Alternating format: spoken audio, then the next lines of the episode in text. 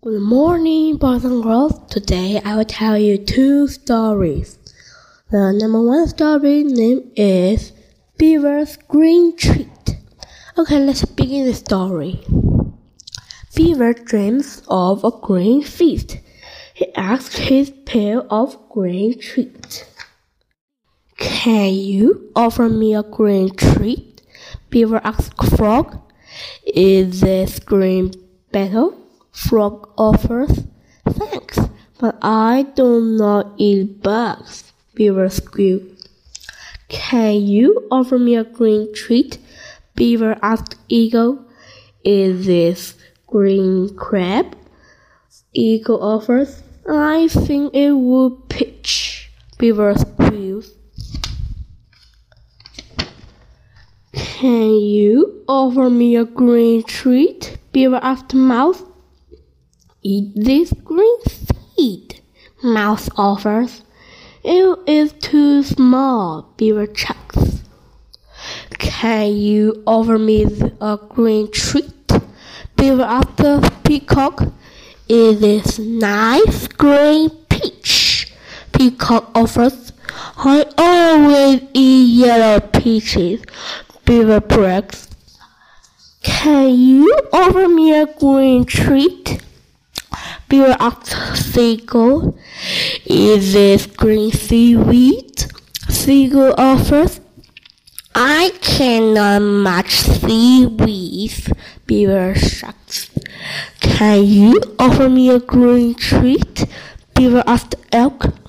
Is this green tree top? Elk offers. That is just the green feast I need. Beaver grins. The end. Okay, the number two story is Little Rabbit's Tale. Okay, let's begin the story.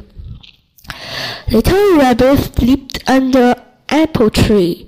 All of a sudden, the wind began blow. The branches shift in the wind. Thump! Something hit Little Rabbit. Oh no! The sky is falling! yells Little Rabbit. I need to go tell Goose. Little Rabbit hopped off his fine goose. Goose fishing in the river.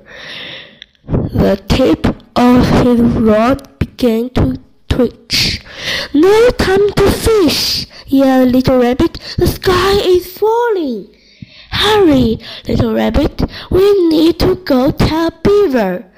Goose and Little Rabbit pulled it up to the river. Tur- Beaver is eating a snack. Goose peeked in the window. No time to eat, said Goose. Hurry, sky is falling. Oh my, said Beaver.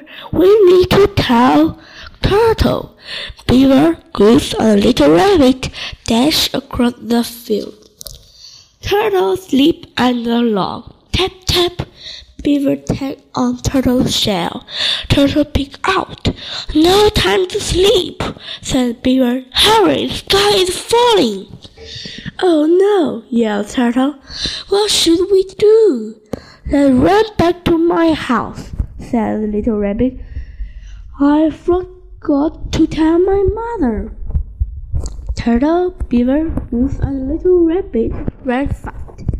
They hopped across the log, dashed across the sand, and jumped into Goose's boat. They all paddled down the river.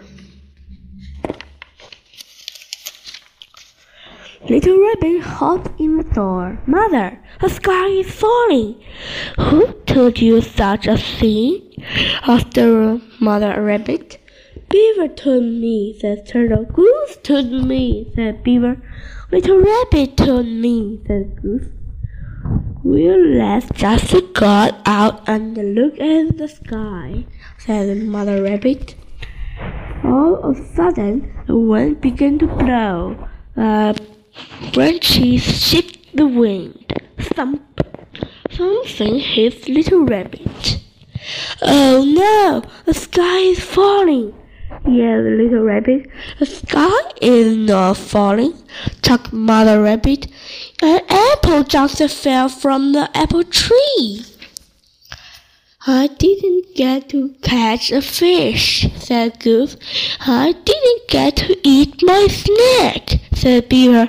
I didn't get to sleep, said Turtle. Oh dear, said the little rabbit. Can my friend eat dinner with us? the little rabbit. Yes, said Mother Goose. Hooray! Our goose, beaver, turtle, and the little rabbit. Little rabbit had left late dinner with his friend. After dinner, they all have apple treat. The end. Goodbye. Thank you for listening. See you next time.